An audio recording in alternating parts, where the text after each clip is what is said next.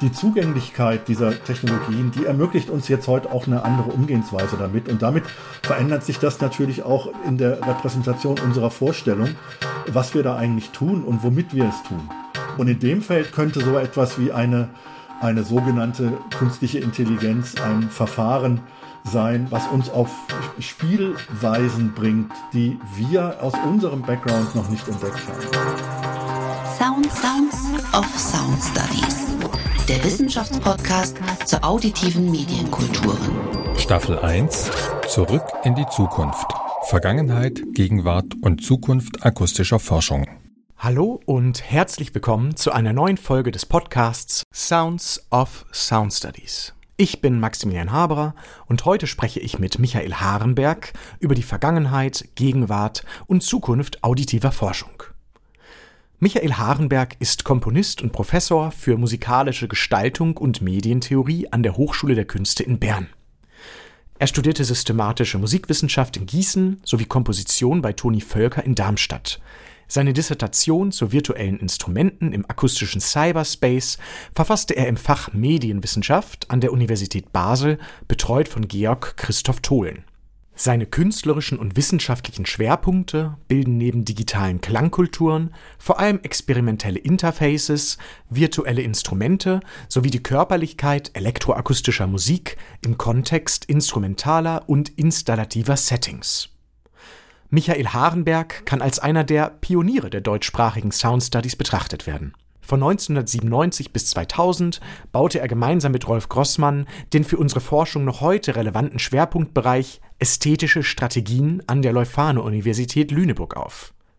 Hiernach entwickelte er den Studiengang Musik und Medienkunst an der Hochschule für Musik und Theater in Bern und war an der Konzeption und Gründung der Hochschule der Künste Bern beteiligt, an der er ab 2002 den Diplomstudiengang Musik und Medienkunst leitete. Er war von 2004 bis 2014 Vorsitzender der Deutschen Gesellschaft für elektroakustische Musik und erhielt im Wintersemester 2016-17 die Edgar Varese Gastprofessur für Computermusik des DAAD an der TU Berlin. Heute ist er Co-Leiter des Bachelorstudiengangs Sound Arts, Musik und Medienkunst sowie des Masterstudiengangs Contemporary Arts Practice an der Hochschule der Künste Bern. Lieber Michael, ich freue mich sehr, mit dir heute über die Vergangenheit, Gegenwart und auch Potenziale der Klangforschung sprechen zu dürfen. Und klangvoll soll unser Gespräch auch beginnen, nämlich mit unserer traditionellen Frage nach so etwas wie einem Lieblingsklang oder Lieblingsgeräusch. Gibt es ein klangliches Ereignis, das du besonders gern hast, das dich affiziert, bewegt oder in Schwingung bringt? Hallo Max, das freut mich sehr, dass wir hier sprechen können heute. Äh, vielen Dank für die freundliche Einleitung. Und ja, die Frage nach dem Lieblingsklang. Ich äh, mag die Frage auch nicht so gern. Ich glaube, Sabine Sanjo hat schon mal ganz charmant darauf hingewiesen. Aber ähm, wenn man sie denn ernst nimmt, dann äh, würde ich am ehesten sagen, dass sich im Moment mit einem sehr interessanten kleinen Synthesizer beschäftigt sind, dessen Klänge ich im Moment sehr gerne habe. Das ist eine sehr verrückte Maschine aus Dublin, aus Irland, von einem, man muss wohl sagen, Bastler, der diese Instrumente herstellt. Und es ist ein kleiner algorithmischer Synthesizer, der mich deshalb so begeistert, weil er etwas tut, was ich in meinem Buch über virtuelle Instrumente quasi wie, naja, wie soll man sagen, prognostiziert habe, dass wir ähm, in Zukunft mit Maschinen, mit Synthesizern, mit Instrumenten anders kommunizieren werden. Und das praktiziert dieses kleine Gerät. Und das macht er algorithmisch, es ist relativ komplex, ähm, damit umzugehen, macht aber ganz wunderbare äh, Dinge und ich bin im Moment sehr, ja, sehr verliebt in dieses kleine, in diesen kleinen Bastel-Synthesizer.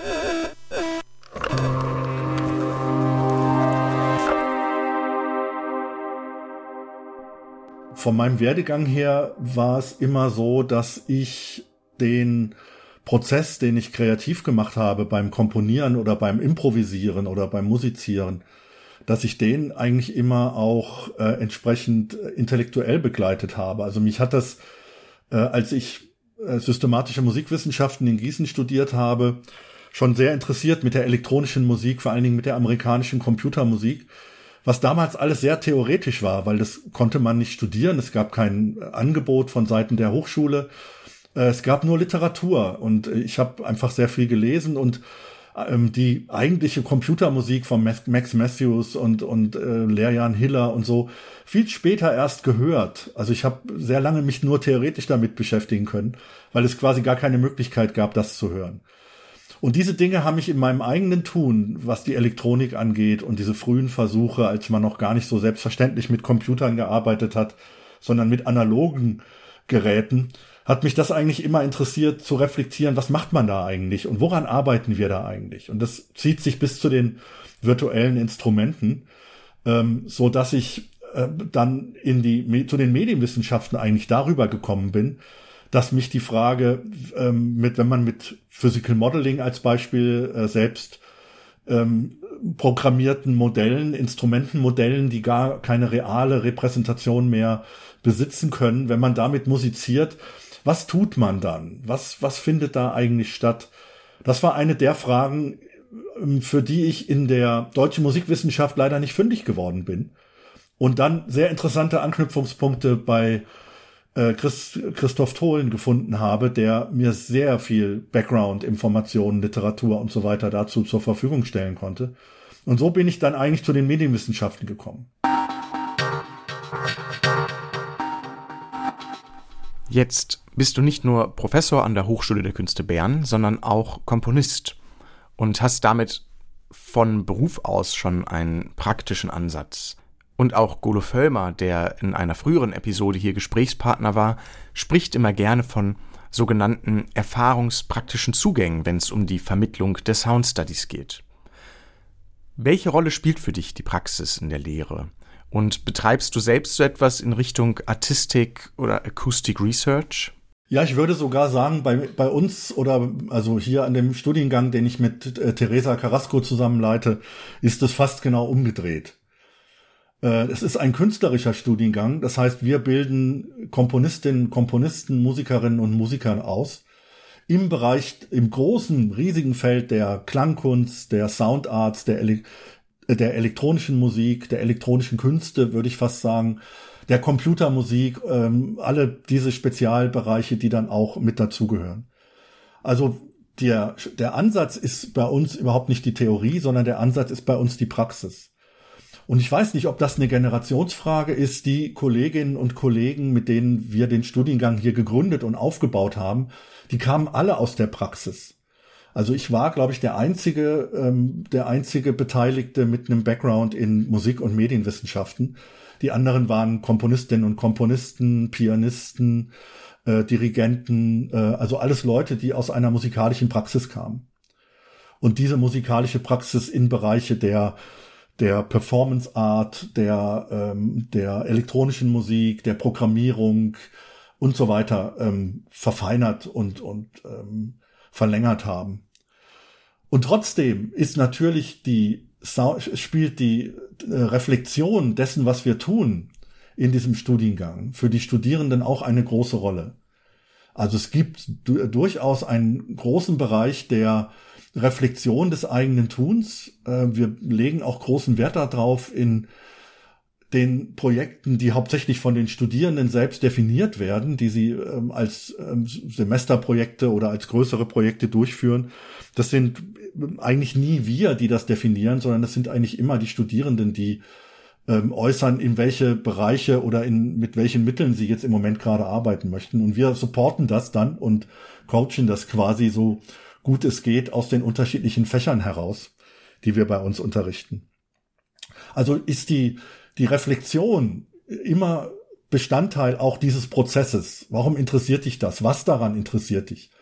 Kennst du andere Projekte, die in die ähnliche Richtung gearbeitet haben? Also wir haben sofort auch immer eine Anbindung an die historischen Projekte, an die historischen Experimente der Vergangenheit, die eine große Rolle spielen, wenn man sich, glaube ich, als junger Mensch heute in diesem Bereich orientieren will. Und wir unterrichten auch Theorie. Es gibt auch explizit äh, das Fach Medientheorie. Es gibt explizit ähm, das Fach der ähm, neben dem ganzen musiktheoretischen Studien natürlich, die auch im klassischen Bereich stattfinden, äh, haben wir Fächer erfunden wie eine elektronische Gehörbildung, die wir unterrichten. Das haben, ist etwas, was wir selbst entwickelt haben. Oder wir haben ein Fach, was in der Abkürzung SOS heißt. Und es steht für Stimme, Ohr, Schrift wo also genau diese Zusammenhänge von dem Körperlichen, der Stimme als der Ausdruck, unmittelbaren Ausdruck des Körperlichen, äh, dem Ohr, dem Hören und dem Schreibprozessen, die auch technische Schreibprozesse sein können im 21. Jahrhundert natürlich, ähm, wo das zusammen theoretisch reflektiert wird. Also das spielt eine große Rolle. Es ist aber nie der Ansatzpunkt. Der Ansatzpunkt sind immer praktische musikalische Projekte. Jetzt haben wir ein wenig über die Vergangenheit der Sound Studies geredet und auch über die Gegenwart, also wie sie gegenwärtig beispielsweise bei euch in Bern vermittelt wird. Ich würde jetzt noch mal gerne mit dir etwas länger über die Zukunft und die Entwicklungspotenziale dieser Nicht-Disziplin reden.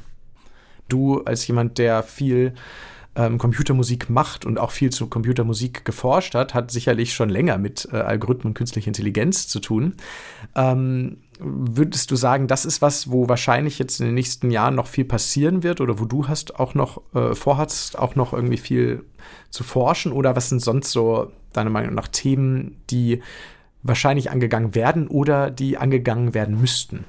Nein, ich sehe das auch als ein interessantes Feld und vor allen Dingen sehe ich aber auch, dass äh, außer ähm, sehr viel Hype und sehr viel Buzzwords und sehr viel ähm, Projekte, die wirklich Grundlagenforschung betrieben haben, noch nicht sehr viel passiert ist, vor allen Dingen nicht im künstlerischen Bereich. Also ich sehe da wirklich ein großes Feld und interessante Möglichkeiten, aber es hat wie noch niemand wirklich so diesen Ansatzpunkt gefunden, wie man das wirklich fruchtbar machen kann, wie, wie das produktiv werden kann. Also wenn ich mir diese ganzen Sachen angucke im Bereich der Popmusik, äh, wo mit künstlichen Stimmen und also solchen KI-modulierten äh, Stimmen und und ähm, und neuronalen Networks irgendwie Musik entworfen wird, die dann immer im Stil von irgendwas Traditionellem ist. Das finde ich alles überhaupt gar nicht interessant, sondern ich erhoffe mir eigentlich wirklich davon Forschungsansätze oder auch äh, künstlerische Ansätze, die uns wirklich ähm, etwas zeigen, was wir als Menschen mit dieser Digitaltechnologie bisher so vielleicht nicht gemacht haben. Mhm. Also ein bisschen die Fragestellung wie in der algorithmischen Komposition. Ähm, ich kann die, die Metaebene sehr genau definieren und im Einzelfall wird der Computer dann entscheiden, was in diesem Reglement, was ich aufgestellt habe, stattfinden kann. Und äh, das alte Diktum von Gottfried Michael König, der sich von, davon, von diesen Prozessen überraschen lassen wollte, der überrascht sein wollte von dem, was dann passiert, um nicht immer nur das zu komponieren, was ihm gut gefällt und was er gerne möchte, was, was er gerne mag. Ähm, in diesem Denken, es, äh, denke ich, könnte in der Zukunft etwas passieren, wo diese äh, eigenartigen Verschaltungen, die, im Moment immer sehr vermenschlicht werden, ja, wo wir immer über das künstliche Denken und die künstliche Intelligenz und das den Begriff des Lernens und so benutzen. Ich sehe das viel abstrakter, äh, denke aber, dass das, dass das durchaus Prozesse sein können, die uns neue Möglichkeiten des Umgangs mit Technologie aufzeigen könnten. Ja, ich denke, vielleicht ein ganz gutes Beispiel da ist vielleicht äh, von Holly Herndon Spawn, wo sie ja eine irgendwie künstliche Intelligenz äh, ganz viele Entscheidungen hat auch ähm, treffen lassen. Und äh, das dann insofern auch eine Form immer von mh, hm, Acoustic Research vielleicht ist einfach äh, da, das nochmal diese, diese Logik nachzuverfolgen. Und ja, dass das ist eben am Ende dann so eine Form der Koproduktion ist, aber weniger von so einer menschlichen Agency heraus, sondern eben, dass man guckt, welche neuen Formen der Koproduktion da eben auch vielleicht möglich sind.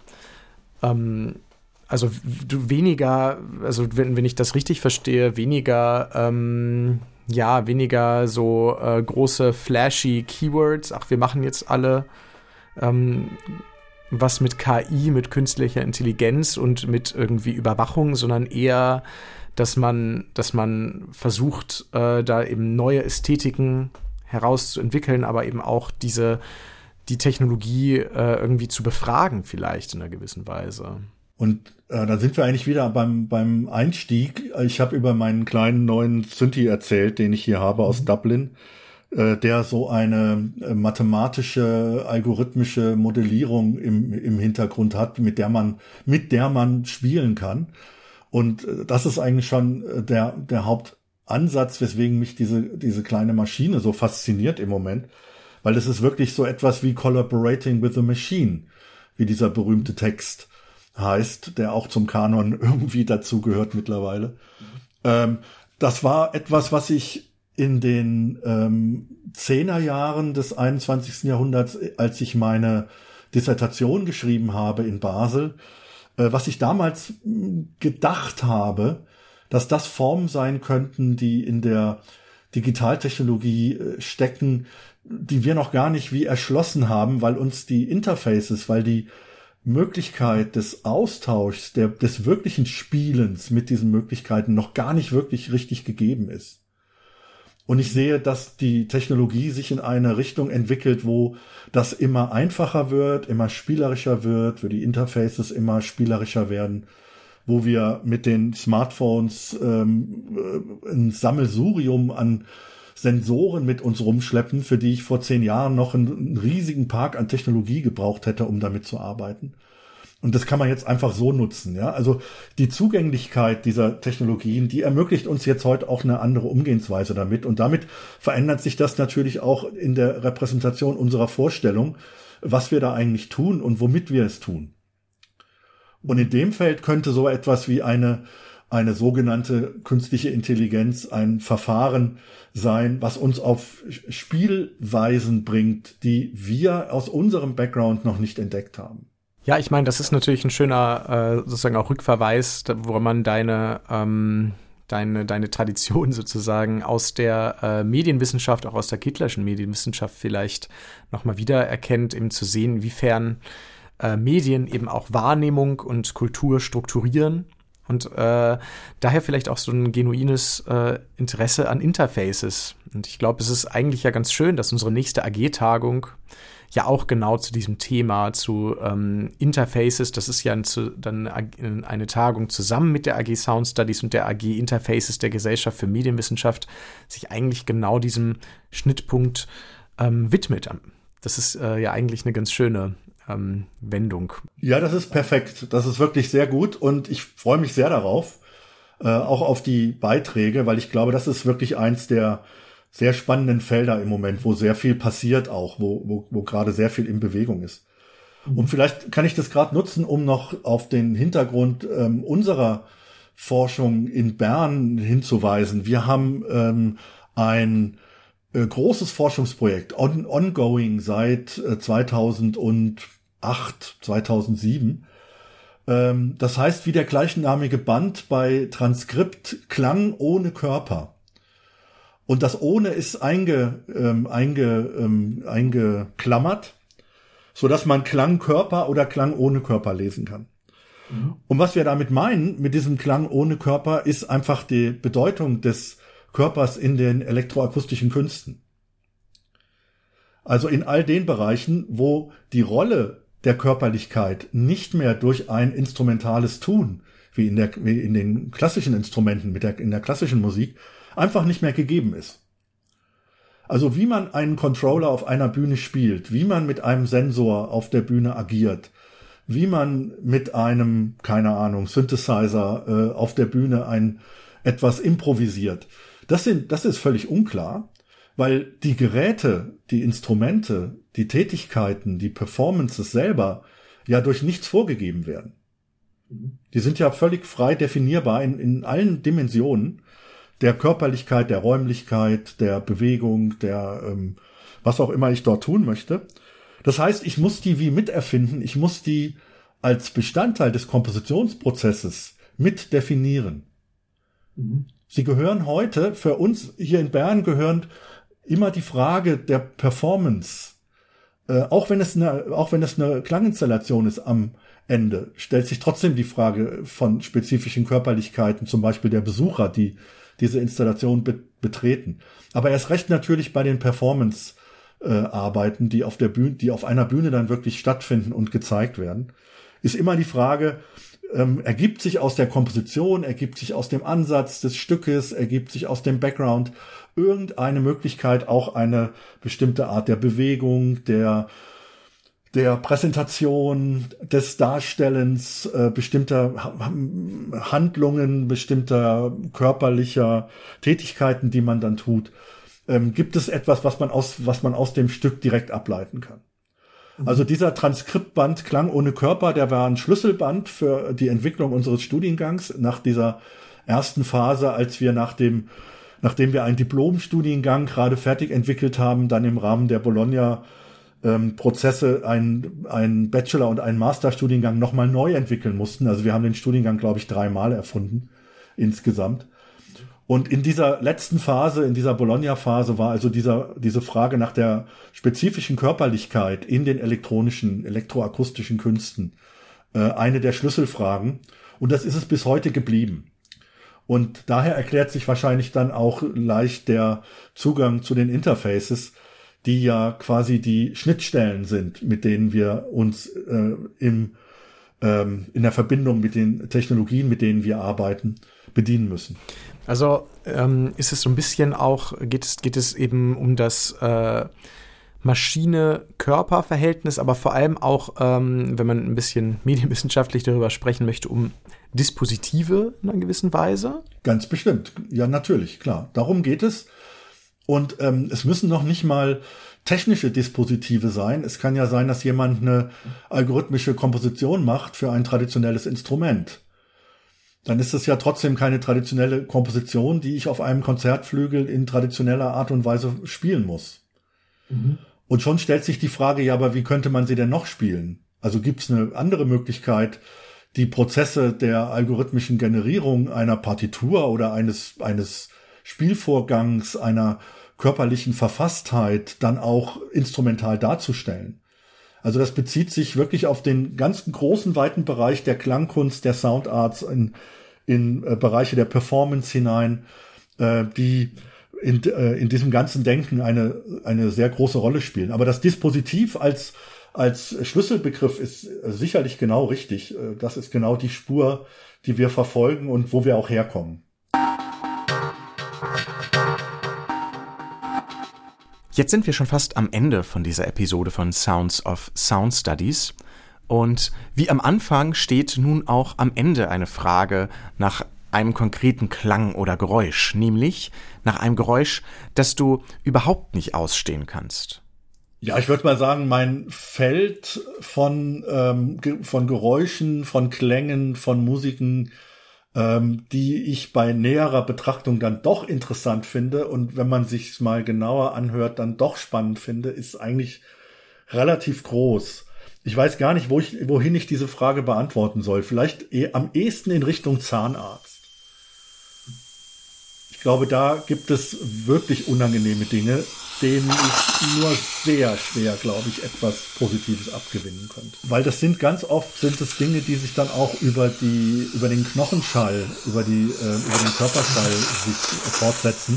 Also die man gar nicht als akustische, als akustisches Ereignis mit dem Ohr hört, sondern eher gesamtkörperlich wahrnimmt. Und das kann wahnsinnig unangenehm sein. Also das ist so, glaube, das wäre so meine, meine schlimmste Vorstellung, die, die ich haben kann.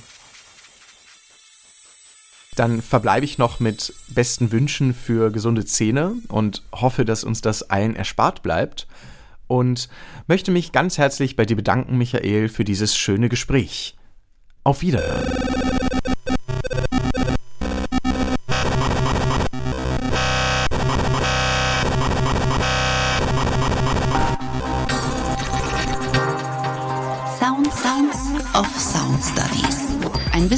Wissenschaftspodcast der Arbeitsgemeinschaft Auditive Kultur und Sound Studies der Gesellschaft für Medienwissenschaft.